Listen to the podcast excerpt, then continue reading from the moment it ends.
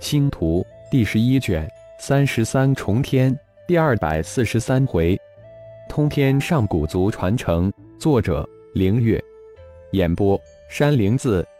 魔圣化身在重重天时就修炼到渡劫顶峰，一身幻化神通，连本尊都无法看出任何的虚实。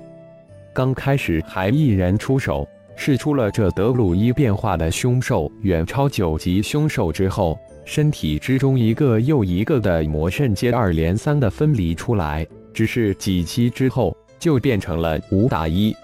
那位德鲁伊高手身化的凶兽以为是幻术，但只是一瞬间就大惊失色，每一个都是实打实的高手，五人的拳头击打在自己的兽体之上，劲道没有任何的分别。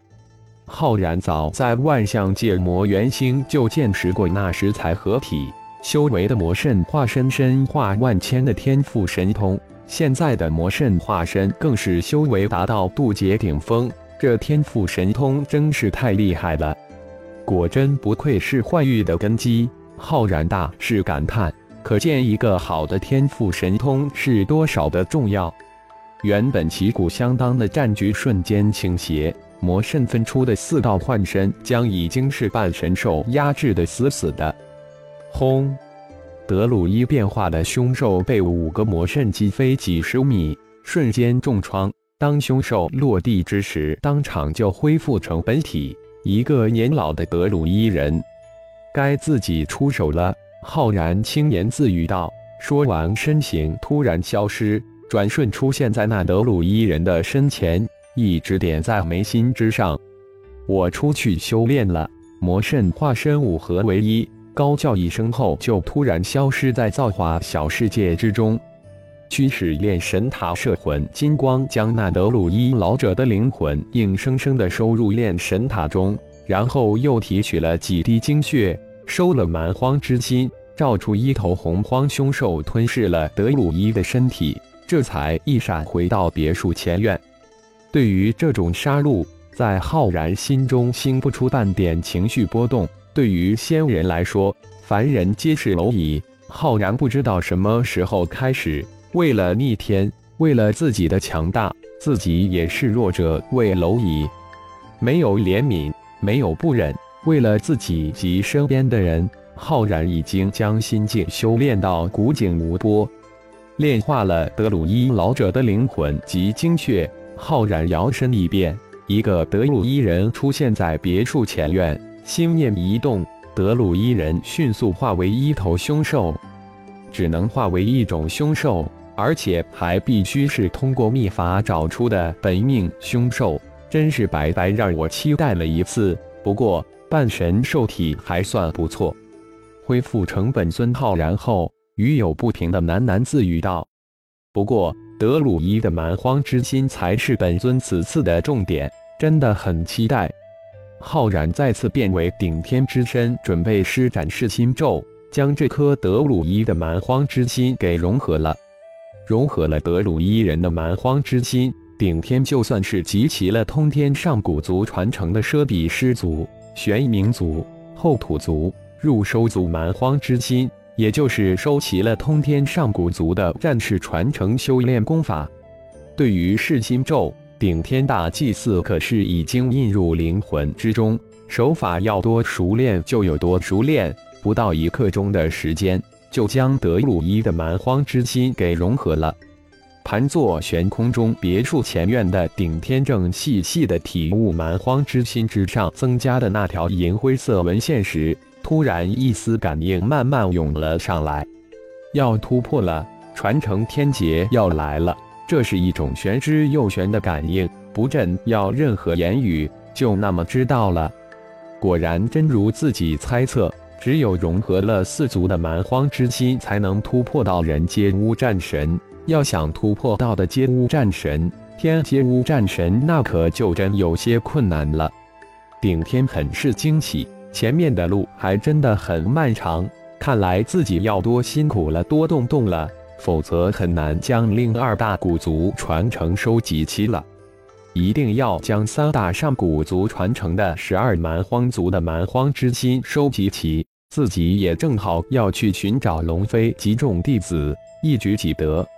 浩然暗自对自己说道：“蛮荒之大，险境绝地众多，既然来了一回，不去闯一闯，见识见识，真的对不起。就像妖界、修真界、万象界，自己绝大部分星球都没有游历到，留下了一个巨大的遗憾。修炼即修心，不能让心有遗憾，这样才会将心境修炼圆满，才会更上一层楼。心念一动。”出了造化小世界，顶天出现在二号飞碟之中。二号上升，送我到蛮荒世界无尽高空。顶天吩咐了一声：“突破道人皆无战神，传承天劫绝对不同凡响，一定会惊动八方。”因此心中隐隐有种想法，不能让九级高手发现是自己。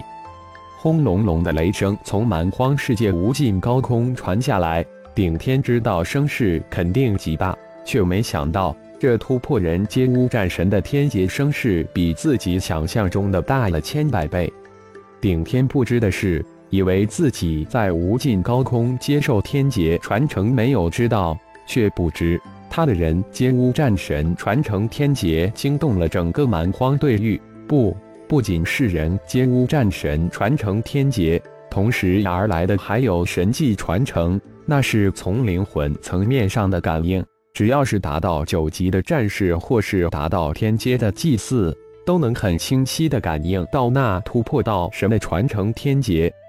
顿时，整个蛮荒对域震惊了。有多少千年、多少万年没有人突破到神阶，现在居然突然出现了一个神阶的传承天劫，这意味着什么？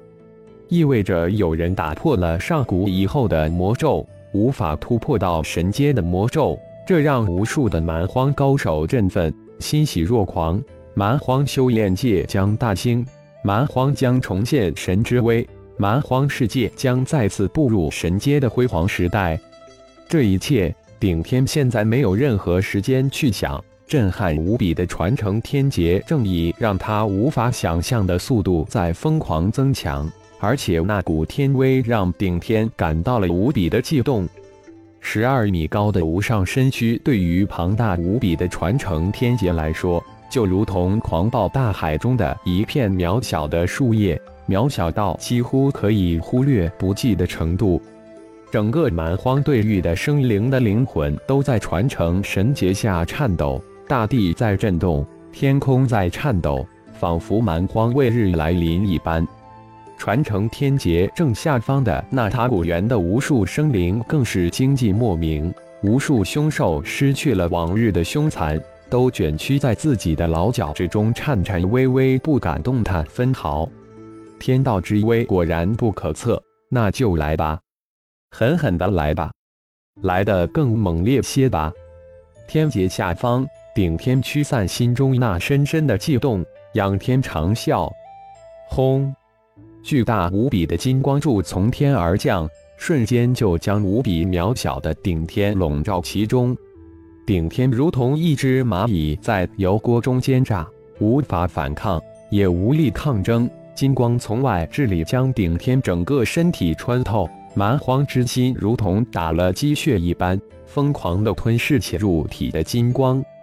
全身的细胞似乎感应到巨大的危机，也暴动起来。